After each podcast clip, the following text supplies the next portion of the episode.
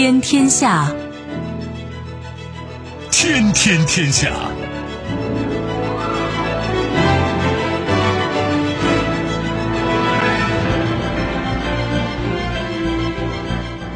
历史穿行者，新闻摆渡人。听众朋友，大家好，您正在关注收听的是《天天天下》节目，我是夏萌，和我一起陪伴各位的还有本节目评论员重阳。世界纷繁复杂，新闻随时发生。今天的节目您将听到：落子无悔，大局已定，海南自贸港来了。季期过时，有意扩容，特朗普想要俄罗斯入群，英国、加拿大齐反对。载人龙升空，俄罗斯称以后或搭乘美国龙飞船去空间站。稍后我们会一一道来。收听我们的节目，您可以使用传统的收音机，也可以使用手机。欢迎使用计时客户端，也可以选择蜻蜓 FM、喜马拉雅 FM、今日头条或者是企鹅 FM，搜索“天天天下”就可以收听我们的节目以及其他相关内容。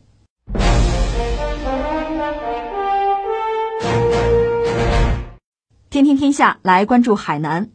中共中央、国务院对海南自由贸易港建设提出了三个重要时间点，分别是二零二五年、二零三五年，还有本世纪中叶。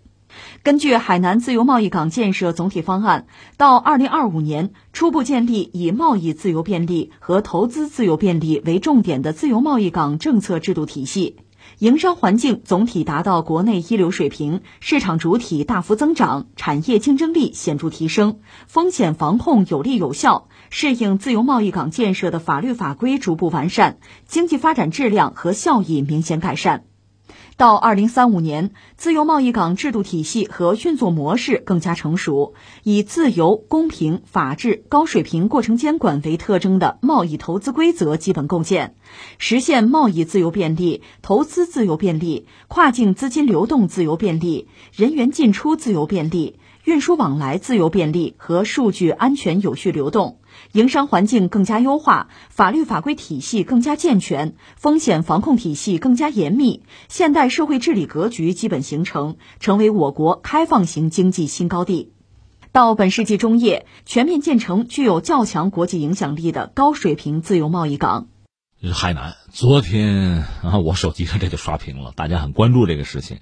呃，有人用形象的这个话说讲，中央又给了一个大礼包啊，给到海南，替海南的朋友高兴。那海南人自己当然也很高兴啊。那我们聊这个话题，我觉得三个关键词吧，一个海南，这就是个关键词。第二个词呢，就是这个自由港或者叫大礼包。第三个呢是未来。这么三个关键词，咱们扯一下啊。说起来海南嘛，我是很陌生，因为没有去过。但我身边很多朋友、同学居然都跑那儿买房去了。这么一到冬天啊，跑过去过一个很舒适的冬季啊，还曾经约我去玩耍。我说我说没空上班退休吧，退休之后考察考察，在那儿弄套房什么的啊。人家说拉倒吧，哪还有机会啊？没地儿了。话音未落，你看看大礼包来了，海南要大发展了，看来真是没地儿了啊，就没法惦记它了。海南是中国最大的特区了，你看它很有意思，它是一个经济规模比较小的一个区域。我这儿数据的二零一七年 GDP 大概是四千多亿吧，现在能有个五千五千三百亿。有人说这还这到得了宁波的一半嘛？就这个状况。或者广州、深圳一个比较好的经济比较强的一个区，可能也就这状况，所以在我们国内要排的话，排不到太靠前。而且海南呢，它比较发达旅游，另外房子，再别的就没什么了。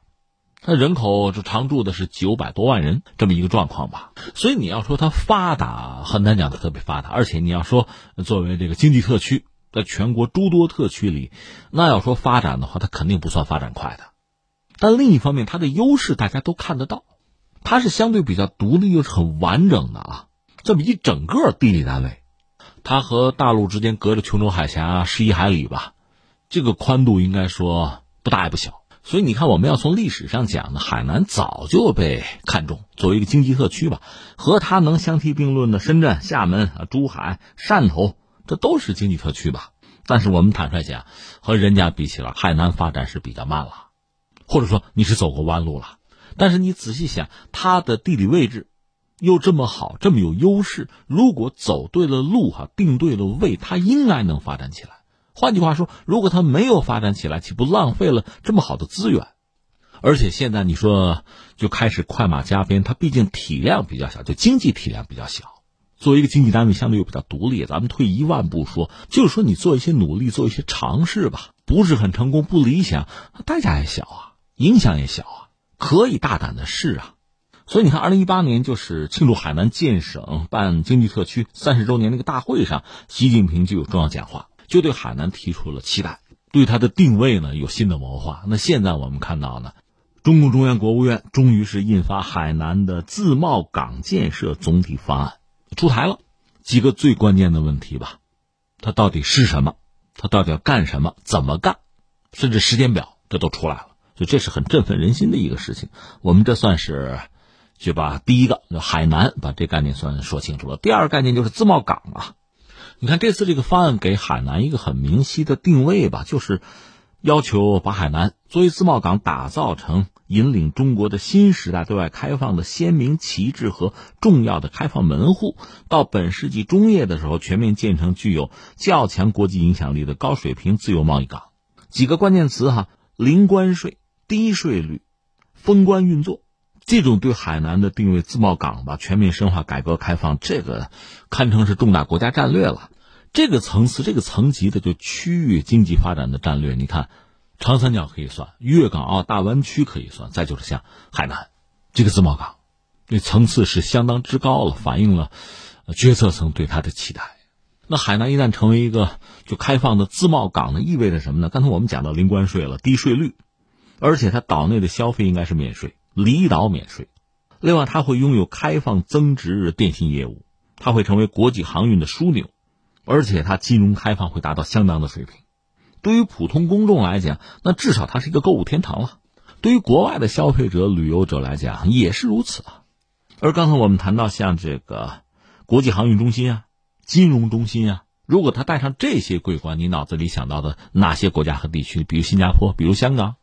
以中国目前的经验吧，包括实力啊，如果下决心打造海南，在不久的将来啊，它确实可以明至实归。我想到不至于说立竿见影、一蹴而就，但是给一点时间，我们很多对它的期待会变成现实。这就顺便说到第三个概念，就是未来啊。整个这个方案读下来有一个直接的感慨，就是我们以前经常讲说改革啊，改革进入深水区什么的。我理解在不同的改革的阶段吧。我们出台的政策也是不一样的。这次你看，针对海南的这个，如果说叫举措啊，叫方案，叫大礼包啊，它其实针对性是很强的，就是针对海南。你看，我们搞过一些啊，叫自贸区，自贸区的一些经验，一旦成熟之后啊，是可以复制的，可以在全国很多地方推广的。而这次这自贸港显然就是针对海南的。那这是不是意味着在改革我们叫进入深水区啊？改革开放四十年之后？我们现在很多改革的举措呢，从设计上就有更强的针对性，方案就更加的精确精准，那真就有点一地一策的意思了。所以这更有助于海南，就是找对方向、确定目标、走对路。当然，海南作为自贸港，它的做法包括它的一些经验哈，那还真不是什么地方都克隆得了的，你照办不了，它普及不了。但另一方面，这种做法本身就是一地一策，甚至一城一策的做法。针对性更强，设计的更严密、更精准，这种做法倒也可能成为将来很多地方谋求进一步发展啊，在政策措施上我们会看到的一种可能性。这是一个啊，再有一个呢，这次这个方案给人最直接的感受是什么呢？那就是国家在下一盘大棋，在针对目前越来越复杂的国际环境，这里面既包括大国博弈，也包括像疫情这样突发事件吧。对整个人类的挑战，总之是不确定性带给我们的负面影响往往会比较大。这最近我看到，这是美国的国会预算办公室的一个判断，说美国经济需要十年才能从疫情中恢复。他一个是压力很大，再就是他会把这个压力转嫁给全世界啊。那么在未来相当长的时间，全球经济恐怕都不会让人乐观。那在这个时候我们怎么办？确实需要去做好自己的事情，及早布局啊。做好充分的这个思想的准备和物质上的行动上的准备，而另一方面，我们也讲过啊，现在有一个潮流叫去全球化、逆全球化。对于某些国家，我们点名，比如像美国，他所期待的是什么呢？就是去中国化，他需要的是去中国化的全球化。因为他在国家战略里把中国已经明确的作为竞争对手了。而我们作为一个在全球化之中得益甚多的一个经济体，而且我们和这个世界建立了就方方面面非常广泛密切的联系。我们是世界工厂，中国人不只是在为自己国内的市场生产产品，我们是面向整个世界的，所以我们肯定是支持和拥护全球化的。我们希望全球化继续往前走，更深入，更有利于这个人类命运共同体。那么这次我们看到，就关于海南的方案，可以看作是其中很重要的一次布局了。顺便扯两句香港，一个是海南的建设确实可以对标香港。因为香港是全球很著名的一个自由港嘛，而且我想海南起点比较低，对标香港也未必啊，照抄照搬，而且你别指望一蹴而就。至于我看到有些媒体分析说，是不是会取代香港？中国那么大，一个香港还嫌不够吧？多几个香港有什么不好？多几个类似的这个自贸港，能够让我们对外开放的触角啊，伸得更远，影响力更广泛。资本啊、技术啊、人才啊进出更方便，这有什么不好吗？另一方面，我们也要说，特朗普这不是嚷嚷着要制裁香港吗？取消以前的一些优惠政策，这个如果他具体真要做的话，对美国本身也会有影响。因为我们以前讲过，在美国的诸多经济伙伴经济体之中吧，香港我们单拿出来算一个的话，那实际上美国对他是有顺差的，每年几百亿。所以，你对香港所谓的制裁啊，取消香港某些特殊地位啊，也意味着美国会付出非常惨重的代价。那就看你愿不愿意了。但是我们在海南打造一个自贸港，我们可以把它看作是减轻香港的一部分压力。这就像下棋一样，在一个地方焦灼了，我们换一个地方再落一个子儿。以世界之大，中国之大，找这样的落子儿的风水宝地总还是有的。所以最后我们总结一下，一个呢，对我们国家来讲，啊，改革开放嘛，既定国策呀。二零一三年之后，我们大概就是说，这个自贸试验区怎么也搞了十几个了。负面清单当年是一百九十项左右，现在已经压到四十多项吧。以前外资进不来很多限制的领域，现在逐渐都打开了。不是有一些形象的说法，什么弹簧门啊、玻璃门啊，这些东西是越来越少。那这个开放的边界。我们说这个改革深水区的深度，就在这个过程之中啊，其实逐渐在拓展。所以现在像海南啊，最终发展成自贸港，应该说是改革开放这条路，我们看到最新的一个足迹。但另一方面，在这个时代啊，美国为首吧，包括一些西方国家，动不动拿国家安全跟你说事儿，对我们来讲，这个问题也存在啊，也有国家安全的问题啊。全球特别是经济的一体化。对我们自己会不会影响？比如我们的经济主权问题啊，比如海外资本对我们的经济安全会不会产生冲击啊？我们自己也得有民族产业呀，这些问题啊，说到底得是，在哪儿是？现在我们看到海南可以成为一个实验田，一个实验室，这是我们自己改革开放使然吧。另外，在全球范围内，中国自己的定位，我们对全球化的理解和雄心，我们应对某些人的挑战和竞争。它也需要着力点呀，海南可以成为这样一个角色。那么翻回来，我们再说，就海南本身来讲哈，它如果向上突破，在全球范围内，我们找几个这个国家或者地区啊，你比如说新加坡呀、香港啊或者夏威夷啊，它可以成为其中的某一种形态，或者成为一个聚合体吧。另外呢，它也可以就向下突破，去探索我们改革开放啊那个最终的边界。所以你看，海南啊，现在叫机会是千载难逢啊，当然还可以加一句叫任重道远啊。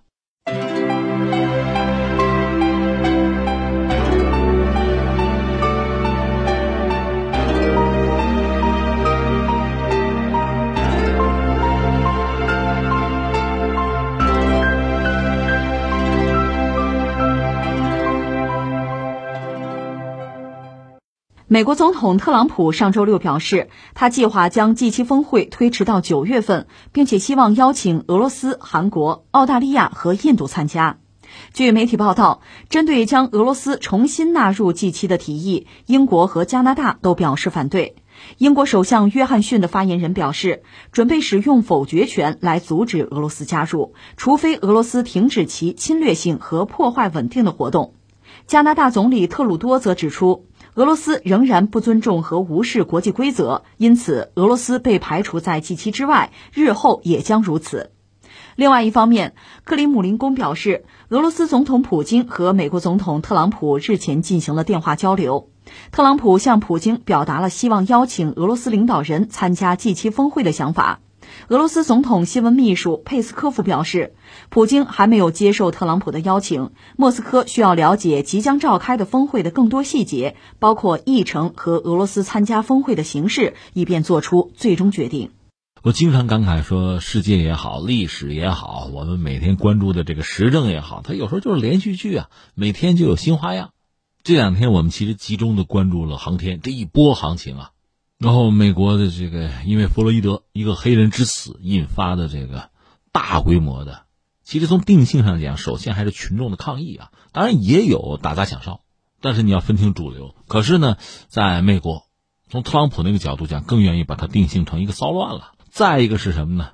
就说这个 G 七 G 七的二点零版吧，可能这要做成了，成了 G 十一了啊。就特朗普呢，他说 G 七原来传统的七大工业国的那个峰会啊，就过时了。啊，老迈啊！我改造一下，增加几个新成员，这样就打造成一个 G 十一。之前我们讲过，所谓 G 七呢，它的历史啊，就是西方七大工业国了，是在上个世纪七十年代应对一个是全球经济形势不佳，再就是各国经济状况也不佳，大家需要凑在一起协调一下相应的对策啊。最早是 G 五，这还是加拿大先提出来的，后来凑了 G 七。苏联解体之后吧，到一九九七年把俄罗斯拉进来的 G 八，但是没想到到二零一四年克里米亚事件，又把俄罗斯踢出去，又回到了 G 七这个状况。特朗普说呢，G 七已经不能代表今天的世界了，所以改一改。其实他前一句话是对的，就是你说 G 七能代表当今世界吗？我觉得大多数人都认为不能。G 七已经老了，在全球范围内哈，你比如说个词儿叫金砖国家，说个词儿叫新兴经济体。说个词儿，发达国家特别美国呢，去工业化这词儿咱们都熟吧？所以你看，全球啊，如果说这个国家之间的博弈啊，这个格局啊，它确实在发生很大的变化，很多力量是此消彼长的。所以你说 G 七老了，G 七领导世界早领导不了了。你看他领导得了吗？那你说改变，改变也不是不对，关键是怎么改，有意思就有意思在这儿了。那特朗普的意思呢？原来的 G 七就不动，然后增加几个名额，增加谁呢？其实特朗普话说的很含糊，他没有拿一个标准出来。你比如说，西方七大工业国原来的 GDP 肯定是响当当排到前面的，当然他现在不能这么干，这么干的话，那排到第二的就是中国，是吧？所以他说的很含糊，说反正五眼联盟之外的一些传统盟友什么的就加进来。如果说五眼联盟的话呢，我们知道，呃，美国、加拿大、英国，这都是所谓安格鲁萨克逊民族吧，就已经在 G 七里边了。有一个澳大利亚。他说：“这次我要请，但是新西兰他就没请，为什么？很简单，新西兰是盎格鲁撒克逊这个圈子里啊，五眼联盟里的一个成员。其实主要得益于他这个身份啊。那从军力、从全球影响力，那这个国家肯定排不上号。换句话说，这要是给美国人做一个马仔吧，都大够格。而且说起来可笑，在中国和西方关系比较好的时候，新西兰是第一个和中国签自贸的，所以新西兰居然就不请。”五眼联盟成四眼了，然后五眼联盟以外的说再请几个，印度我要请，韩国我要请，俄罗斯我要请，这是他表达的这个想法，就对 G 七进行一个改版啊、升级啊。那你说凑到一块干什么呢？他话说的也很直接，这就不叫阴谋，叫阳谋了。说要谈中国，那大家凑在一起要考虑一下，看看这个中国的动向，那很有意思。你看中国的动向不请中国来是吧？你们几个凑在一起谈。而且把话已经说到这儿，说到这儿之后呢，那原来 G 七说开会不是三月开吗？推到六月，推到六月说要不再往后推，推到六月底，大家来华盛顿开会，到美国来。结果呢，加拿大的特鲁多和德国的默克尔明确表示说就不去。马克龙吧也没把话说死，大意是说如果条件允许我就去啊。那什么叫允许啊？谁说了算啊？你说美国现在这个状况，一个是疫情，一个呢群众还游街呢，这算不算合适啊？这算不算允许啊？所以等于说这事儿就泡汤了。那特朗普的意思，那就往后推吧，啊，推到这个秋天。那意思最早九月份、十月份，甚至在总统大选之后都行啊。然后增加四个成员，那他就打电话挨个请吧。最逗的是韩国，一开始韩国说没接到邀请啊，现在看来是接到，文在寅是满口应允，非常高兴啊，参加。没有传出来像澳大利亚，估计澳大利亚差不多吧，因为追随美国追随的还是亦步亦趋啊，那忠心耿耿哈。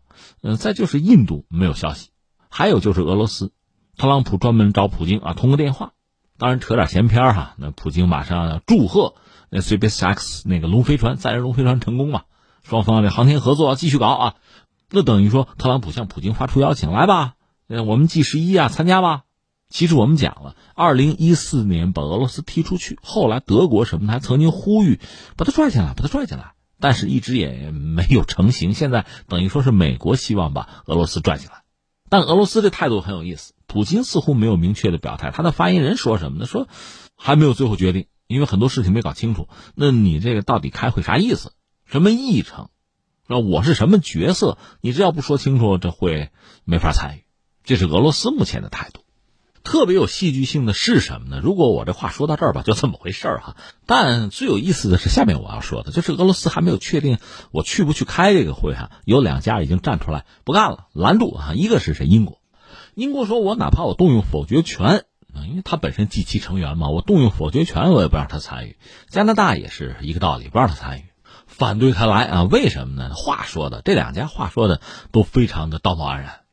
都是站在道义制高点上，就是俄罗斯，你破坏国际秩序啊，你不遵守国际秩序啊，那意思就你是国际秩序坏孩子，我们不能带你玩，对吧？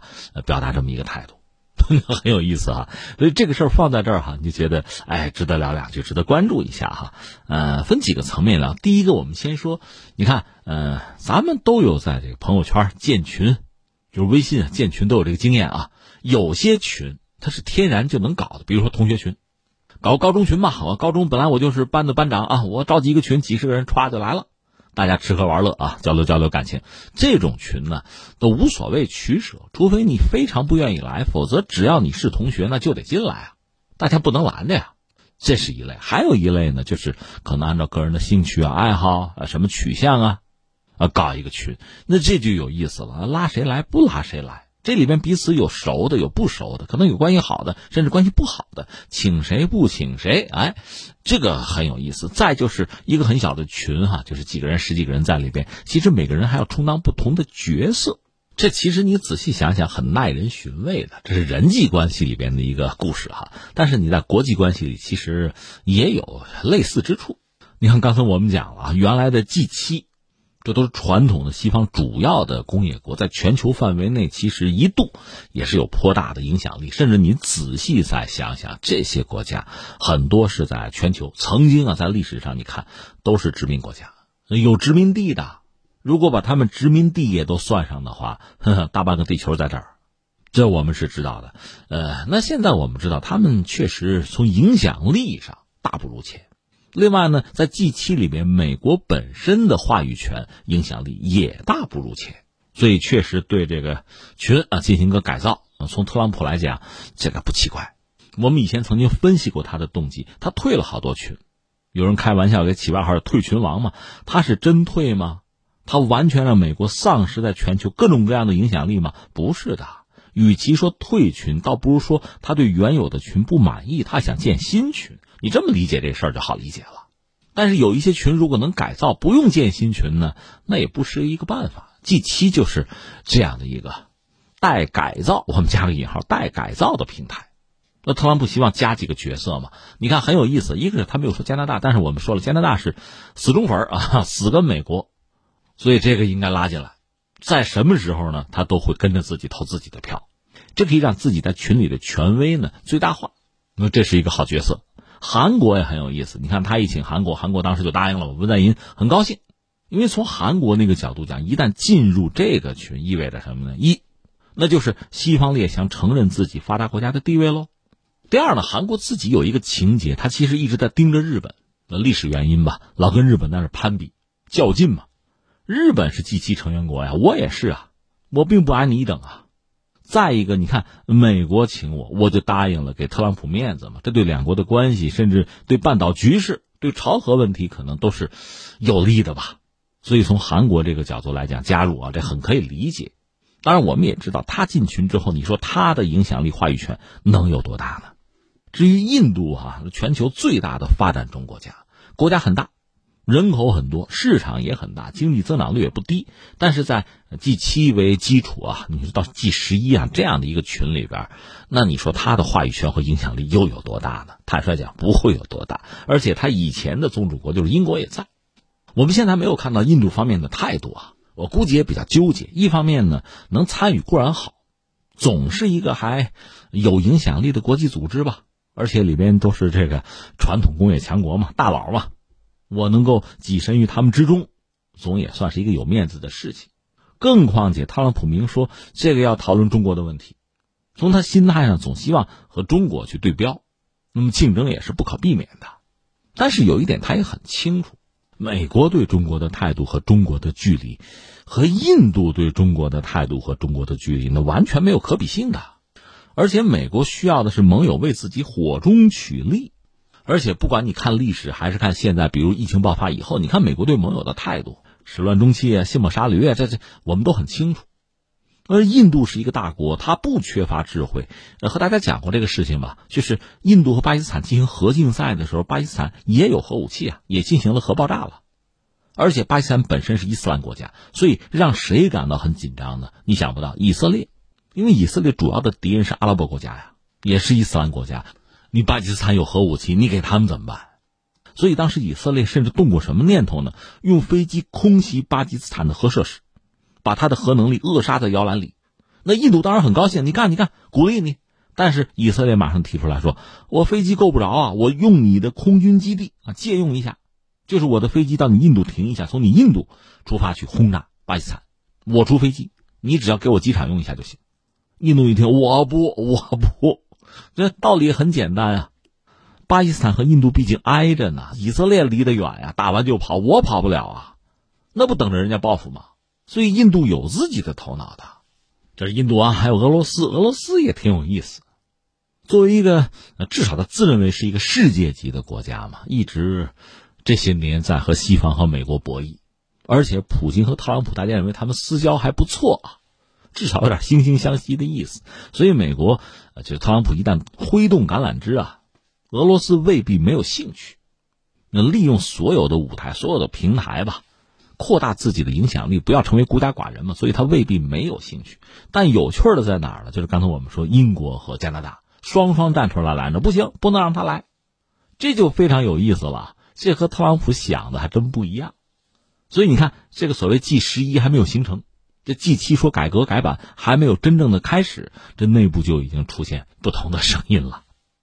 作为英国和加拿大，他们之所以反对俄罗斯进入，自然有他们的道理。说到底，如果没有俄罗斯，那么加拿大挨着美国，英国和美国有很特殊的关系啊。那在 G 七里面，他们的排名恐怕就是第二、第三，差不多是这个意思啊。影响力、话语权、利益，这都排得上号。如果俄罗斯来了，那么这个格局和形势就会有很大的变化，并不是说俄罗斯进来马上成为美国的盟友，成为西方的盟友，不是这样，他依然是西方强劲的一个竞争对手。但是因为俄罗斯在里边有这样的一个角色，那么其他西方国家，你的重要性、你的利益、你的话语权怎么排？你要考虑俄罗斯这个因素。就说对抗俄罗斯，你要考虑谁的价值更大？坦率讲，你不觉得德国价值更大吗？所以美国有它全球格局的考虑，英国和加拿大不需要像美国那样考虑美国的全球利益啊、全球格局的部署，只需要考虑自己的利益就够了。那大家出发点是不一样的，结论肯定是不同的。最后扯一下美国吧，或者扯一下特朗普吧。从他个人来讲呢，其实如果真把这个 G 十一搞成了，尽快搞成的话，那也是自己的一支啦啦队啊，助选呢。它确实能够彰显美国在就全球，特别是重要经济体之中，还是有独一无二啊、呼风唤雨的地位啊，呃，领导力。再一个呢，他这段时间确实把中国作为一个主要的竞争对手，一个博弈的目标。如果针对中国，它形成这样的一个朋友圈，至少在这个架势上，在造势上，也算是一个成果。至于真正的效果，我们当然要打一个问号，说一声呵呵。因为在传统 G 七里边，美国已成孤家寡人。比如默克尔，德国的默克尔曾经公开表示说：“你得承认中国，它的影响力在全球的领导地位。你不承认也没有意义啊。”马克龙也说过，说北约都脑死亡了嘛，说的其实不就是美国嘛？所以传统 G 七的盟友已经不听我的了。我引入新的力量，从某种意义上是制衡原来的那些老盟友、老成员。其实实话实说，什么巴西啊、波兰啊，这算是特朗普的死忠粉哈。如果他们经济实力够的话，把他们拉进来也未必不是一个选择。只不过他们经济实力太差嘛。那扯回来，以上我们是对这各方吧。假设有 G 十一的话，我们看到这个各方的态度啊，他们的利益啊，做了一个剖析哈。最后再扯一句是什么呢？如果特朗普真把这个群建起来，按照他的理想，估计还会做很多事情。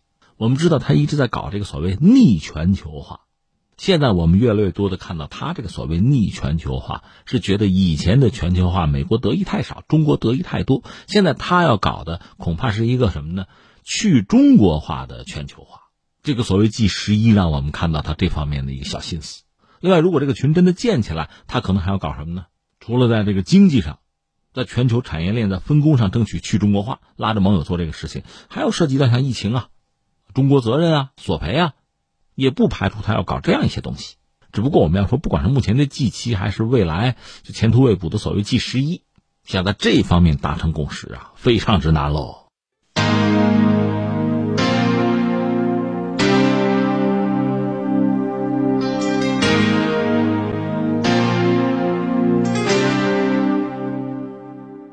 SpaceX 龙飞船首次送 NASA 宇航员进入国际空间站，未来俄罗斯宇航员也或将乘坐龙飞船前往。俄罗斯航天国家集团新闻处主任弗拉基米尔·乌斯季缅科表示，未来俄罗斯宇航员可能会开始搭乘美国载人龙飞船和波音公司星际客机前往国际空间站。作为交换，美国宇航员将继续搭乘俄罗斯飞船前往太空。美国东部时间五月三十号十五点二十二分，猎鹰九号火箭搭载乘坐着两名 NASA 宇航员的载人龙飞船，从佛罗里达州肯尼迪航天中心三九 A 发射台点火升空。五月三十一号十点十六分，龙飞船成功对接国际空间站，这是人类首次商业载人航天发射，也是二零一一年以来美国宇航员首次乘坐美国飞船从美国本土进入轨道。九年来，他们一直以有偿的形式搭乘俄罗斯联盟号飞船前往太空。哎，首先要说龙飞船成功了，就是载人龙飞船已经完成了和国际太空站的对接，而且宇航员也过去了啊。这回马斯克扬眉吐气了，挺好啊，应该恭喜他。那然后我们要说载人龙飞船这次成功，其实对中国对俄罗斯肯定都会有一些影响吧，尤其是俄罗斯第一时间表示说我们可以合作嘛，对吧？我可以坐你的飞船上去嘛。这真的体现了，就是打不过你我就加入你啊，那体现这么一种精神啊。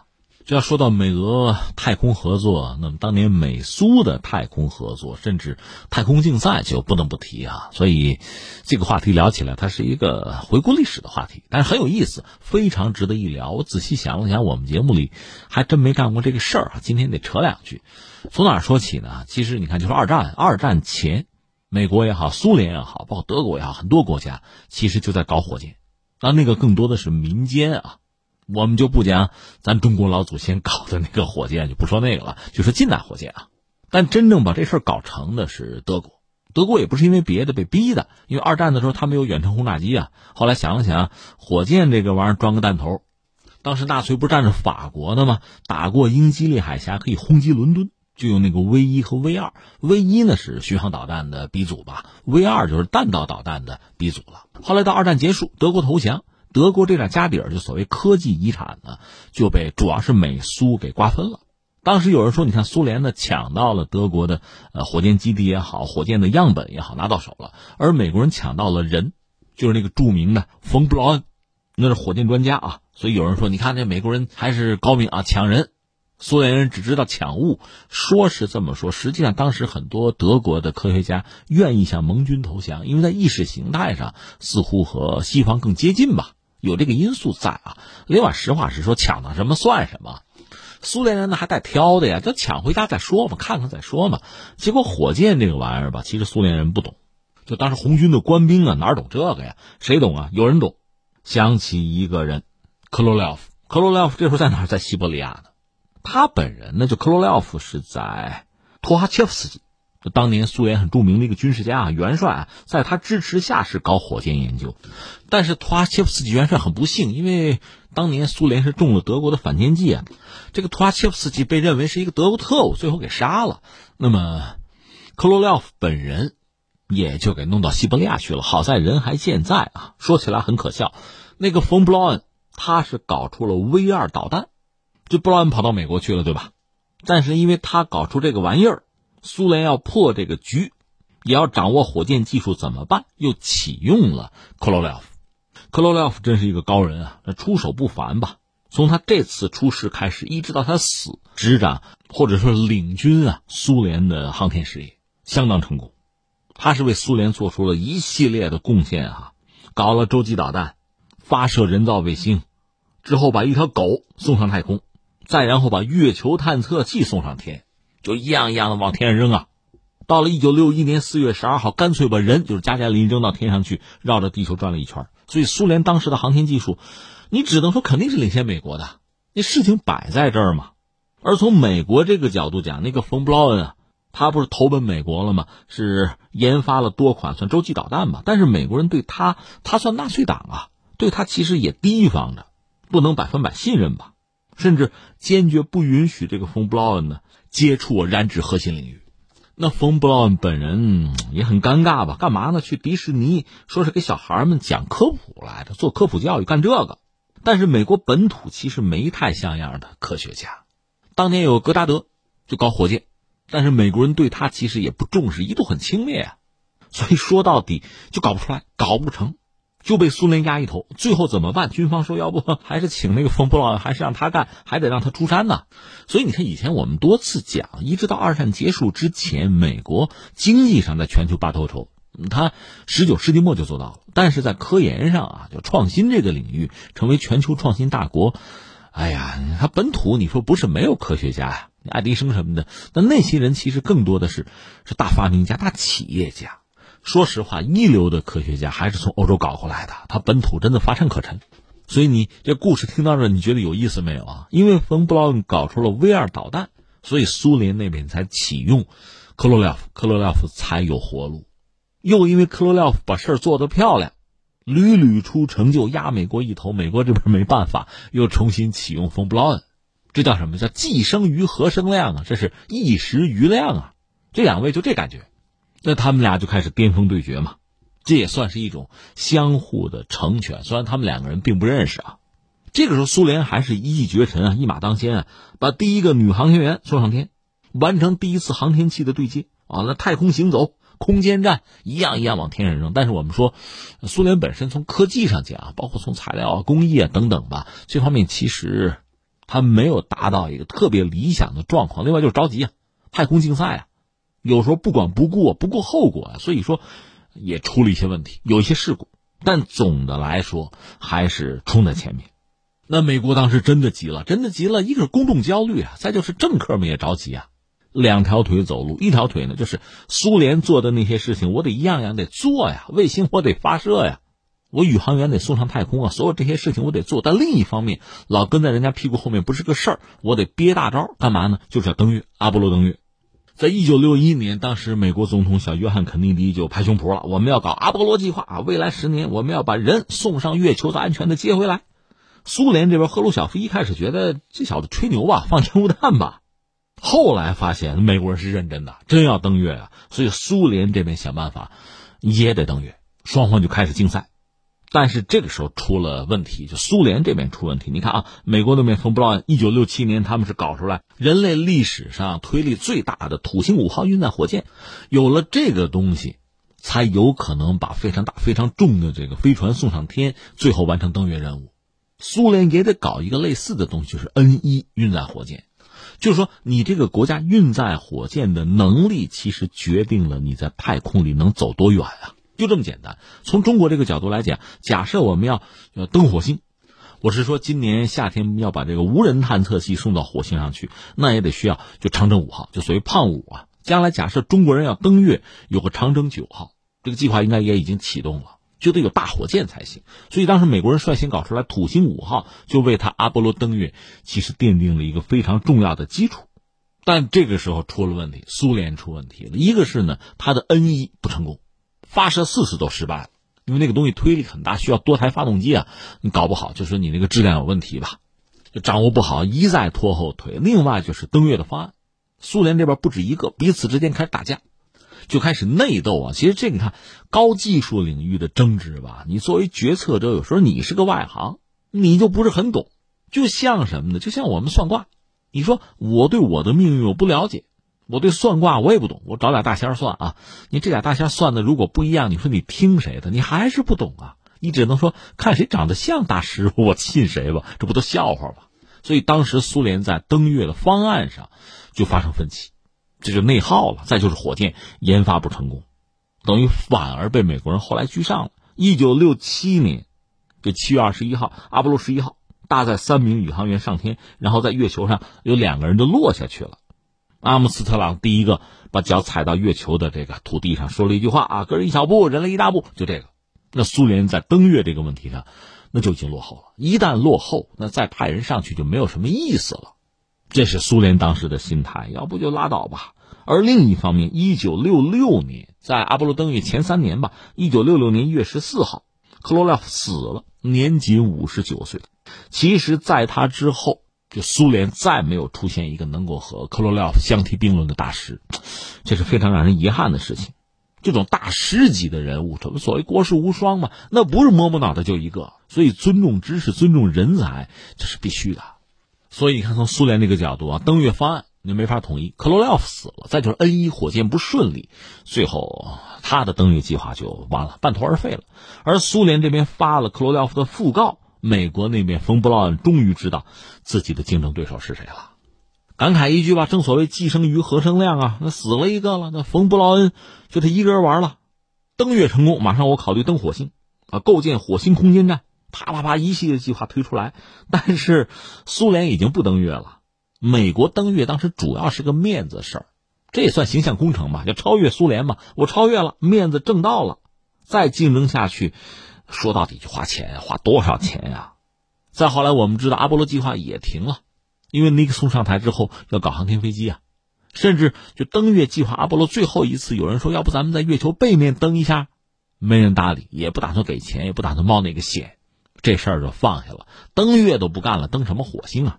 所以火星计划也胎死腹中。这是冯布劳恩，他也就逐渐淡出历史舞台了。克罗廖夫死了之后也没有对手了嘛，所以他后来也离开了 NASA。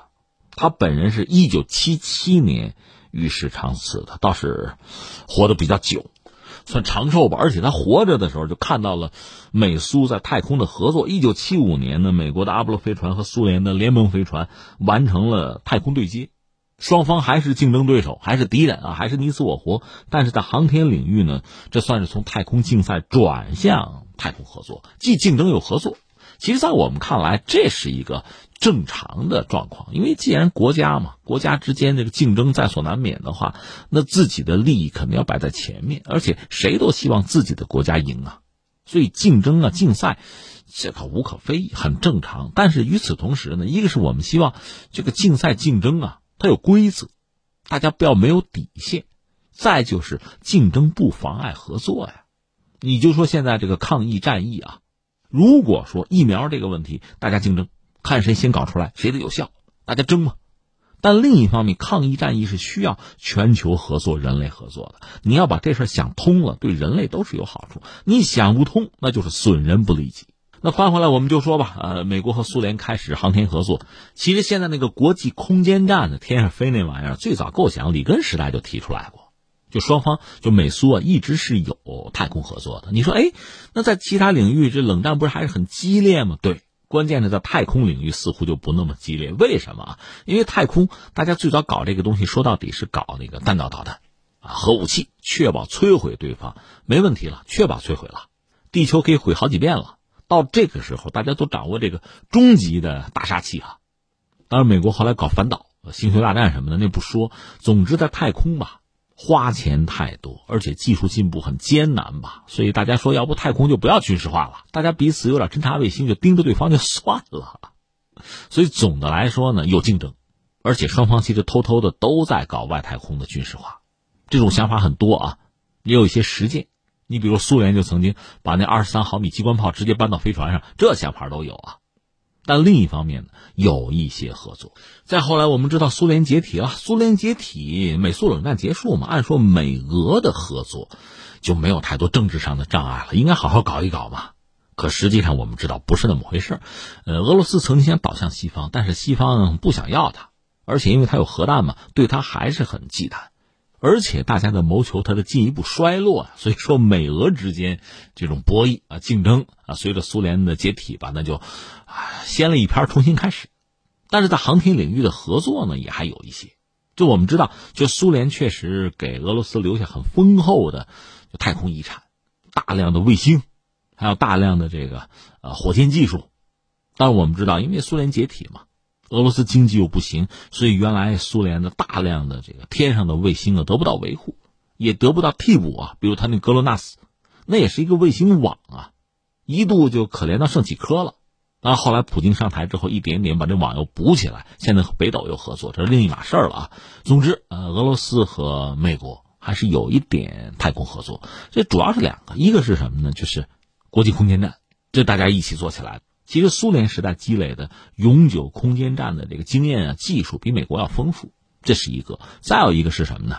就是苏俄的这个火箭发动机，比如那个著名的 RD 幺八零，那个东西你说美国人搞能不能搞呢？也不是说搞不出来，但是一个是要时间，第二是成本。美国人干这事儿肯定要花非常多的钱，干嘛不直接买俄罗斯的呢？你说他不有土星五号吗？美国那个玩意儿个儿太大，成本太高。有人算过，说发射一枚这个土星五号啊，就是用一次啊，相当于烧一条航母。那你要是美苏冷战的拼老命啊，要俩儿，那个时候干就干了。你现在没事烧航母玩，那不是个事儿。所以用俄罗斯的最方便，即使双方关系不睦啊，经常对骂啊制裁，但是呢，该买买，该用用，是这么个状况。而且昨天我们不是讲了吗？二零一一年美国航天飞机退役之后呢，想上天就美国人要上天，只能坐俄罗斯的飞船。而且俄罗斯那个联盟飞船吧比较落后，你可以说它可靠啊，但是技术比较落后，一次三个人，你想多带几个人嘛，没机会，凑三个人你弄一船，而且这个票价不菲呀。俄罗斯要挣这个钱，另外实话实说，它呢成本也降不下来。这次好啊，美国这龙飞船搞出来之后，其实对俄罗斯是几重的冲击啊。一个是呢，我不做你的这个联盟飞船了，我可以不用了，我有我的了，我这个更好，它肯定更好更先进嘛，新货呀，这是一个。再一个呢，那意味着俄罗斯以前挣美国人这道钱可就挣不着了，这算是个摆渡钱啊。我就像一个开出租啊、开大巴的，我带你们一下，这回不用了。这意味着什么呢？以前多多少少挣点钱吧，维持自己的就航天业，你就不说创新，接着往前走，维持目前的能力你也得投入啊。这回就更加艰难了。你这钱挣不到，你拿什么投啊？这是一个。再一个，你还非投不可，否则你和美国人这个差距可就越拉越远了。这受不了啊！俄罗斯现在能够在全球叫得响、比较领先的不多。那么航天这个领域，你要眼看着被美国人超越的话，这心何以甘，情何以堪啊？你还得投入，所以不但挣不了钱，你还得花钱。再一个，我们注意这个俄罗斯官方也很有意思，我们可以做龙飞船嘛，对吧？咱们合作嘛，呃，这个态度我觉得挺好，建设性的吧，这叫随机应变啊。但是美国人愿不愿意，可就另说了。你看，我觉得是两种情况，一个是俄罗斯的宇航员如果去这个国际空间站的话，哈，假设美国人不让他坐龙飞船，他自己有联盟飞船，没问题，我自己玩嘛。所以从这个角度来讲，美国人索性就不如让俄罗斯一起上龙飞船，一起走，凑七个人一起走嘛，摊低成本嘛，没什么坏处。但是呢，国际空间站之后还有没有合作项目，我们得打一个问号了。如果当年就俄罗斯有苏联的技术还比较先进，那我看一看用一用哈，摸摸挺好。如果说他不如我，全面不如我了，那我还有必要跟你合作吗？当然能挣你点钱也是好的啊。可是从俄罗斯这个角度讲，他关键是没那么多钱呀，你不一定挣得到什么呀。所以未来美俄的空间合作，我觉得不那么乐观。当然你要说呃龙飞船，那这次成功了啊，成功了，对中国有没有什么影响？我觉得一个是对我们的就是。商业航天，就民间资本进入航天业，我想也是一个激励。不过另一方面，我还要提一个我们需要小心的，因为美国总的来说，它全国不过三四亿人，而且有大量的航天领域的人才，所以它民间企业要拿到这些人才为我所用有机会，它是一种良性的互动。中国似乎还不一样，因为我们整个就是大学生啊。虽然说我们扩招多少年，但是和中国十四亿人口基数比起来，那还是象牙塔。包括我们的航天领域的人才啊，也还有限。那如果说私人航天大发展啊，你看 B 站可能马上要发射个卫星啊，是不是也要科普用啊？就是呃，这种民营航天大发展，私人资本进入航天，如果是这样的话，有没有可能出现一个就是和国家队争抢人才？有没有可能出现这样一个局面？我觉得这个还需要很好的谋划。竞争是好的，但是。不能因为竞争阻碍了我们整个航天业的发展。Thank you.